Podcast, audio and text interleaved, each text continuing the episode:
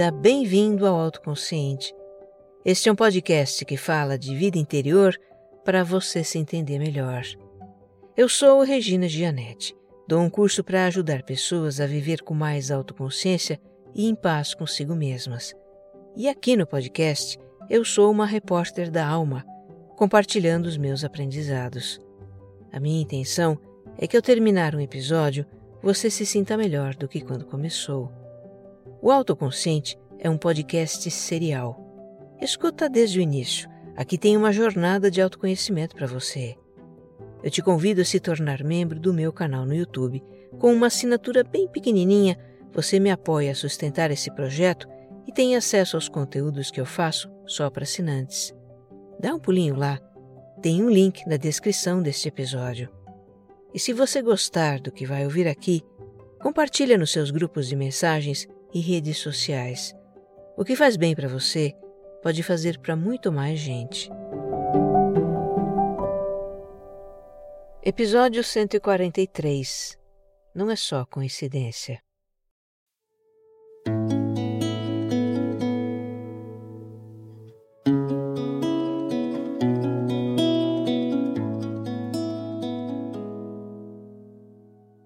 Quando eu comecei a contar sobre a minha fase de ah, você sabe, aquela palavrinha que tem cinco letras e começa com C e que eu prometi não pronunciar por algum tempo?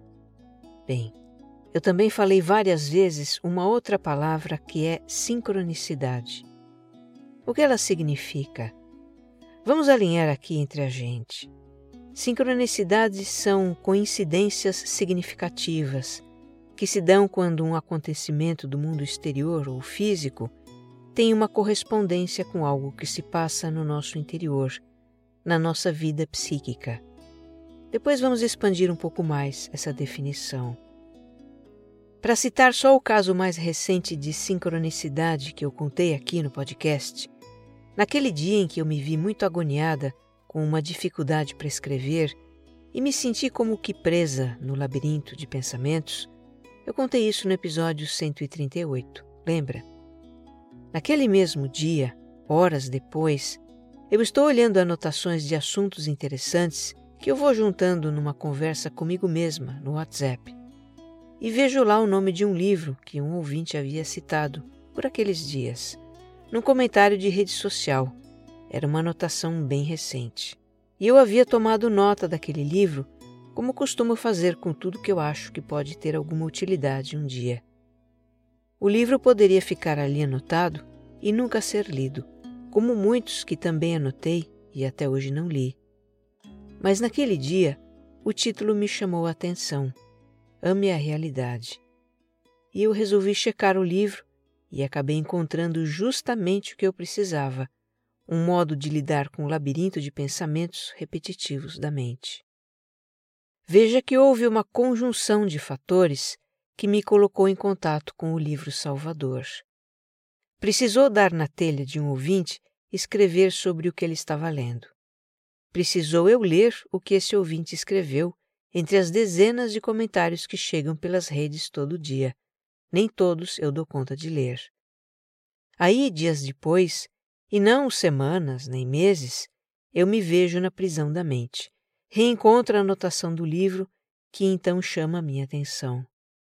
Ou seja, um evento exterior a mim, a indicação de um livro, se encaixa perfeitamente a uma situação da minha vida interior ou psíquica, e ambos acontecem muito próximos no tempo. Isso é sincronicidade. Essas coincidências significativas acontecem com variável frequência na nossa vida.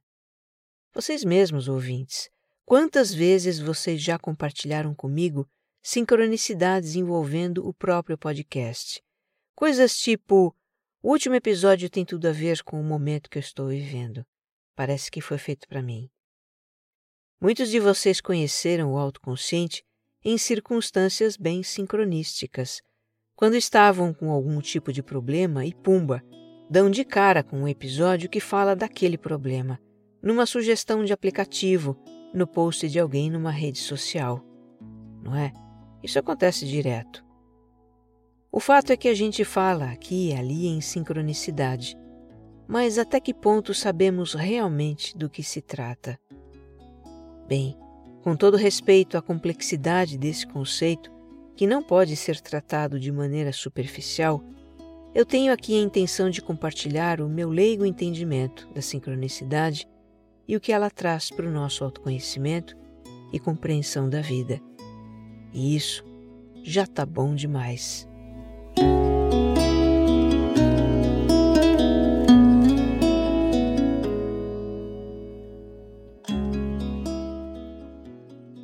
Quem formulou o conceito de sincronicidade foi o psiquiatra suíço Carl Jung, criador da psicologia analítica ou profunda, de quem eu falo muito aqui no podcast. O trabalho dele faz total sentido para mim. O que Jung chama de sincronicidade é a conjunção de eventos físicos e psíquicos, que não têm entre si uma relação causal, na qual um evento seria a causa do outro. A relação entre ambos é de significado. Esses eventos também ocorrem próximos no tempo, separados por horas ou dias. É bem isso que acontece no exemplo que eu acabo de dar, em que eu me vi presa nos meus pensamentos. Esse é o evento psíquico, e o achado do livro que fala sobre como lidar com esses pensamentos, que é o evento físico. Ambos aconteceram com uma diferença de dias e tem tudo a ver um com o outro. Tem essa relação de significado. E suposto, então, não são sincronicidades aqueles acontecimentos que podem ser incríveis coincidências, mas não têm uma relação de significado, não provocam em nós um insight, aquela coisa de ahá. Por exemplo, dar de cara com uma pessoa conhecida no meio de uma multidão. Se esse encontro não tiver alguma relação com o nosso estado psíquico, não significar nada além de um fortuito encontro, terá sido apenas uma coincidência, uma casualidade. Por isso Jung também chamava sincronicidades de coincidências significativas. Ele se deparou com elas por toda a vida, não só na dele, mas também nas vidas dos milhares de pacientes que ele teve em décadas de clínica Muitos desses casos são citados nos seus livros. Por exemplo, no seu livro autobiográfico Memórias, Sonhos e Reflexões, Jung conta da vez em que voltava de trem para sua casa às margens do lago Zurich, na Suíça. Logo que embarcou, ele teve o flash de uma lembrança nada a ver, de muitos anos atrás. Era a cena de um homem se afogando. E essa imagem não saiu da cabeça dele por toda a viagem. Jung ficou muito inquieto com isso. Quando chegou em casa, ele soube que enquanto fazia a viagem, seu neto mais novo tinha caído no lago e só não se afogou porque o irmão conseguiu salvá-lo. Jung teve muitas dessas experiências. Para ele, esses eventos significavam, ou melhor, eram uma evidência de que o inconsciente poderia transmitir informações à consciência, fato que é uma das pedras fundamentais de toda a sua teoria. Outra história que ele conta, e essa é bem conhecida, aconteceu com uma paciente. Era uma mulher fechada e a terapia dela não avançava. Um dia, Jung atendia essa paciente no seu consultório e ela contava um sonho que tinha tido. No sonho, ela recebia de alguém um escaravelho de ouro. Escaravelho é um tipo de besouro, certo? Nisso os dois escutam uma pancada na vidraça. Jung vai ver o que é e encontra o quê? Um besouro se debatendo contra a vidraça.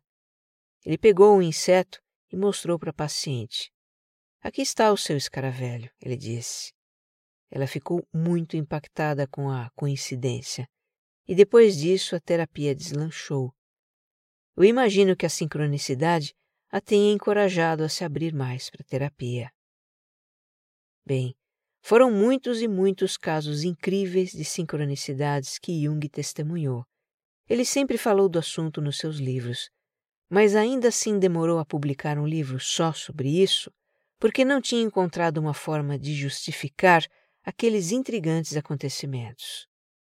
Ele havia construído toda uma teoria para a compreensão de fenômenos psíquicos, e o problema é que a sincronicidade envolvia também fenômenos do mundo físico, que são do domínio da ciência.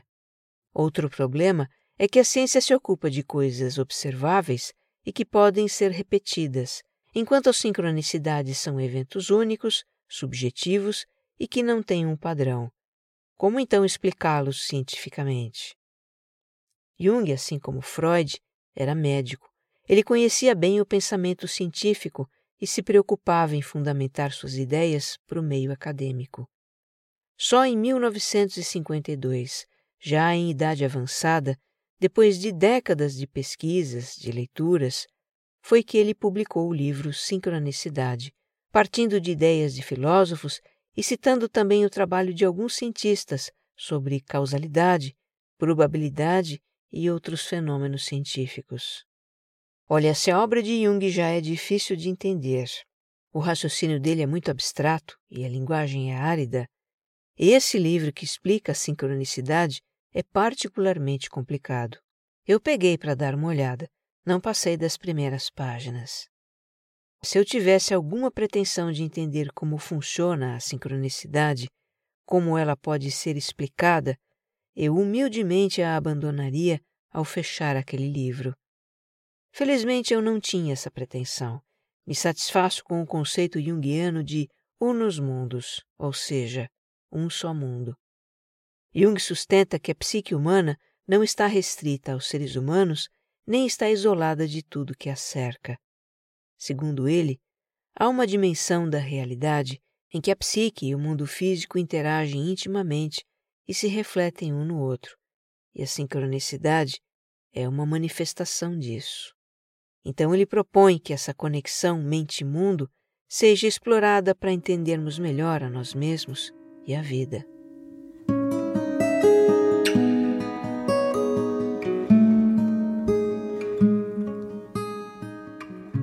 Já que eu não entendi lhufas do livro do Jung, recorri aos escritos de dois grandes analistas junguianos, os dois já citados em episódios anteriores. A alemã Marie-Louise von Franz que conviveu com Jung e foi, segundo ele próprio, quem melhor entendeu a sua teoria, e o americano Murray Stein. Eu vou fazer aqui um apanhado do que eu coletei dos textos deles. Citei três livros na descrição. Os eventos que por sincronicidade acontecem no mundo físico funcionam como um espelho que reflete aspectos da nossa psique, da nossa experiência interna, de processos profundos que estão acontecendo com a gente. Um bom exemplo disso são as sincronicidades que eu contei no famoso episódio 135. Bateu uma. Bem, você já sabe, aquela palavra de cinco letras que começa com C. No episódio, eu conto sobre as mensagens que três ouvintes mandaram para mim, descrevendo uma situação presente na vida deles. Um falou sobre estar sendo muito exigente consigo mesmo. Outro falou que estava exausto por fazer coisas demais. O terceiro compartilhou seus questionamentos existenciais. No depoimento de cada um, eu reconheci uma faceta do meu momento, que também era de me exigir muito, de estar fazendo coisas demais e de me questionar. Essas sincronicidades me ajudaram a tomar consciência do que estava pegando para mim. Mais claro do que isso, só mesmo se alguém desenhasse para eu entender. Vem daí que a sincronicidade não acontece na nossa vida à toa. Ela tem um porquê. Assim como acontece com os sonhos, a sincronicidade é um meio pelo qual o inconsciente se comunica com a nossa consciência.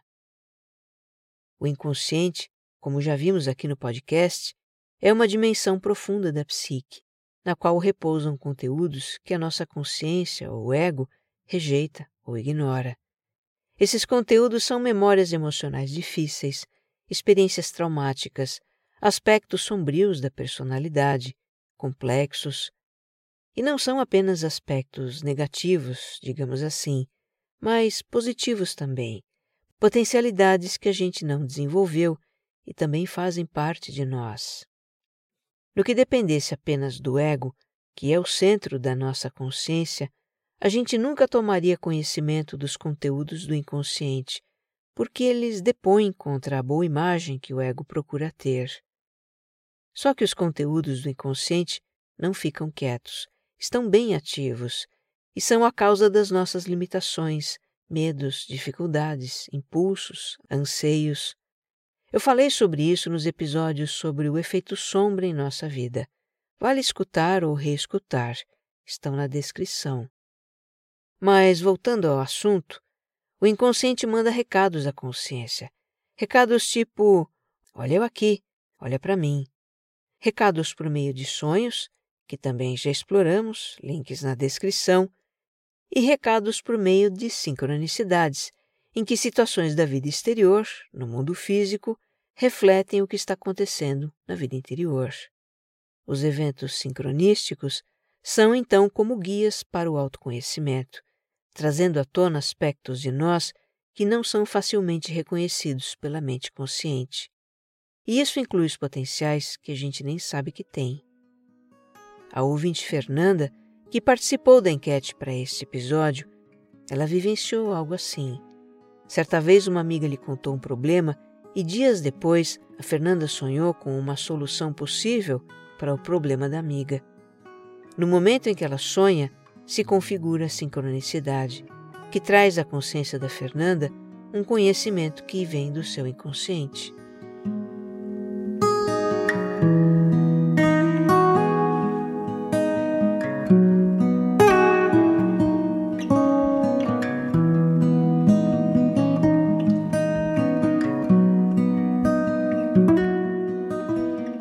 Assim como acontece com os sonhos, as sincronicidades são operadas pelo Self, o centro da nossa psique, que eu costumo também chamar de nossa essência espiritual, nosso eu divino.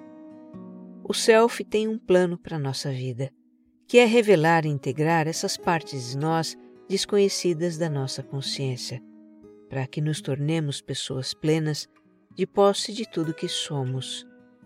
Jung chamou esse processo de individuação Vai aqui o lembrete de mais três episódios que explicam isso tudo.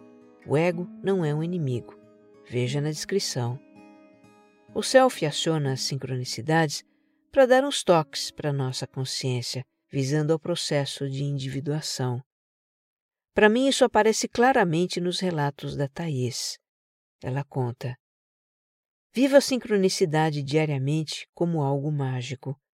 Sou representante comercial e preciso estar sempre em contato com pessoas para vender.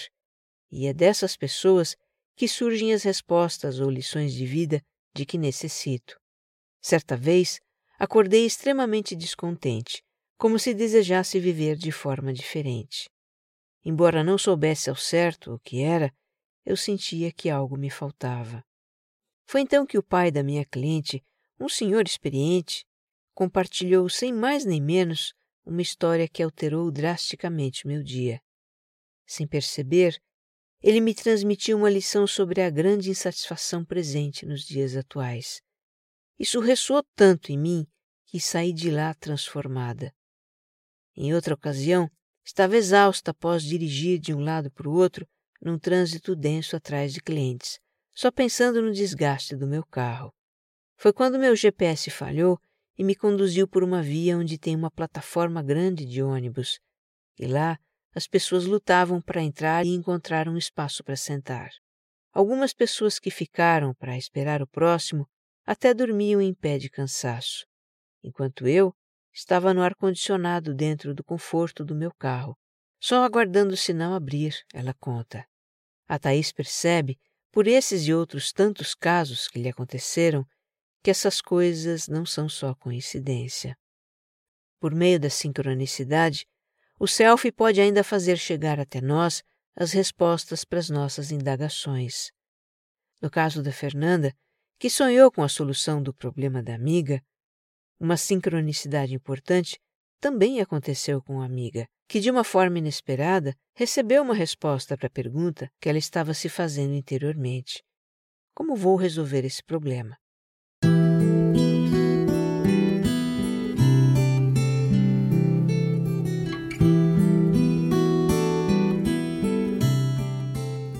Vou abrir parênteses aqui para uma questão levantada pela ouvinte Andressa, que é muito interessante. Vale a pena a gente explorar um pouco. Ela conta o seguinte: Sempre acreditei em sincronicidade, mas outro dia li um artigo que dizia que isso não passava de um tipo de problema mental. Ela não deu detalhes sobre que tipo de problema seria, mas esse questionamento me fez lembrar o relato de uma outra ouvinte, um relato de semanas atrás, que infelizmente eu não guardei e não foi possível recuperar no meio do mar de mensagens que tem aqui. Mas enfim, o que essa ouvinte compartilhou foi que, numa fase da vida, ela teve surtos psicóticos, passou um tempo internada e, na sua psicose, ela dava significados a tudo o que acontecia com ela. Eram situações assim: alguém fazia um comentário qualquer, uma coisa banal, e ela imaginava obsessivamente o que o comentário queria dizer. Aparecia um papel amassado no chão e ela ficava imaginando quem teria deixado aquele papel e o que aquilo significava. Até o rótulo de uma garrafa d'água tinha uma mensagem para ela. Me lembro bem desse exemplo que ela deu. Bem, isso de dar significados mirabolantes para fatos banais, de estabelecer relações irreais entre fatos desconexos, de ver potenciais ameaças em tudo, isso é característico de alguns transtornos mentais, como o transtorno de personalidade paranoide, a esquizofrenia e o transtorno delirante, por exemplo. Foi o que apareceu numa rápida pesquisa que eu fiz aqui. Nesses casos, a pessoa está fora da realidade. Os significados que ela atribui às situações que lhe acontecem são fantasiosos, são distorcidos, apenas refletem as suas perturbações. São delírios que a pessoa está experimentando e não sincronicidades. Há também diferenças gritantes entre as duas coisas se a gente considerar os efeitos delas. Os delírios estão ligados à agitação, medo, sensação de perseguição, agressividade. E a sincronicidade? Quais são os efeitos em nós? A sincronicidade já me trouxe tomadas de consciência sobre mim mesma, clareza para alguma situação que eu estava vivendo, me alertou para algo importante, me trouxe inspiração. Por vezes, a sincronicidade me mostrou por onde ir, em outras, por onde não ir. A sincronicidade só me favoreceu, sempre. Conclusão: Andressa, você pode ficar tranquila. Uma coisa é uma coisa, outra coisa é outra coisa. Sincronicidade não é um transtorno mental. É bem verdade que nós, ser humaninhos, mesmo gozando de perfeita sanidade, somos seres dados a extremos.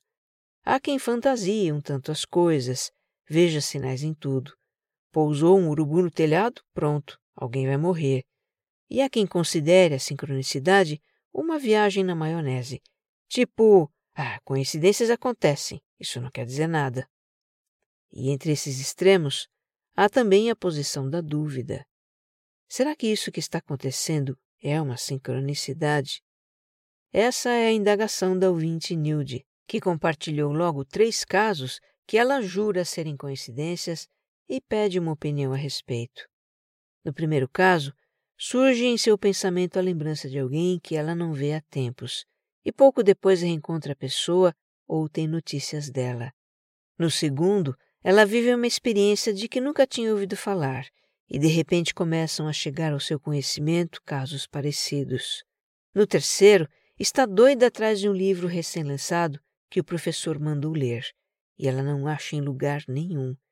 Voltando para casa, passa em frente a um sebo que vende livros usados e geralmente antigos, um lugar onde é pouco provável encontrar uma obra recém-lançada.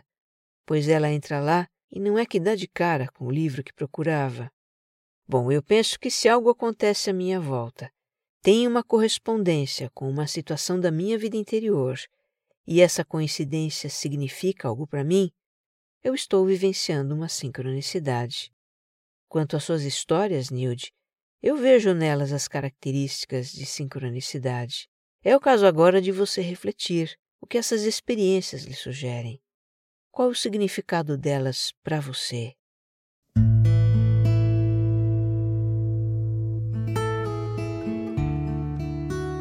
As sincronicidades são eventos que nos remetem ao luminoso, como dizia Jung. Luminoso era o termo que ele usava para se referir ao sagrado, ao divino, à dimensão espiritual. Muitas vezes desconcertantes incríveis, as coincidências significativas vêm nos lembrar que somos parte de algo maior. Eu guardo com muito carinho duas situações em que essa lembrança me apaziguou, me confortou. Uma delas eu já contei aqui, no episódio sobre preocupação. Eu estava num momento de muita insegurança financeira, temendo um futuro de dificuldades para minha família. Numa festa de primavera da escola dos meus filhos, eu solto um balão de gás com sementes de girassol dentro e fico olhando o balão sumir no céu, imaginando onde as sementes iriam cair e como eu gostaria de ser leve como um balão, me deixando levar pelo vento. Na tarde daquele mesmo dia, eu vou correr ao redor do lago perto da minha casa. Enquanto me alongo, eu olho para o chão de areia batida e vejo ali uma semente de girassol. Sem comentários. Qual a chance de encontrar uma semente de girassol aos meus pés naquele dia?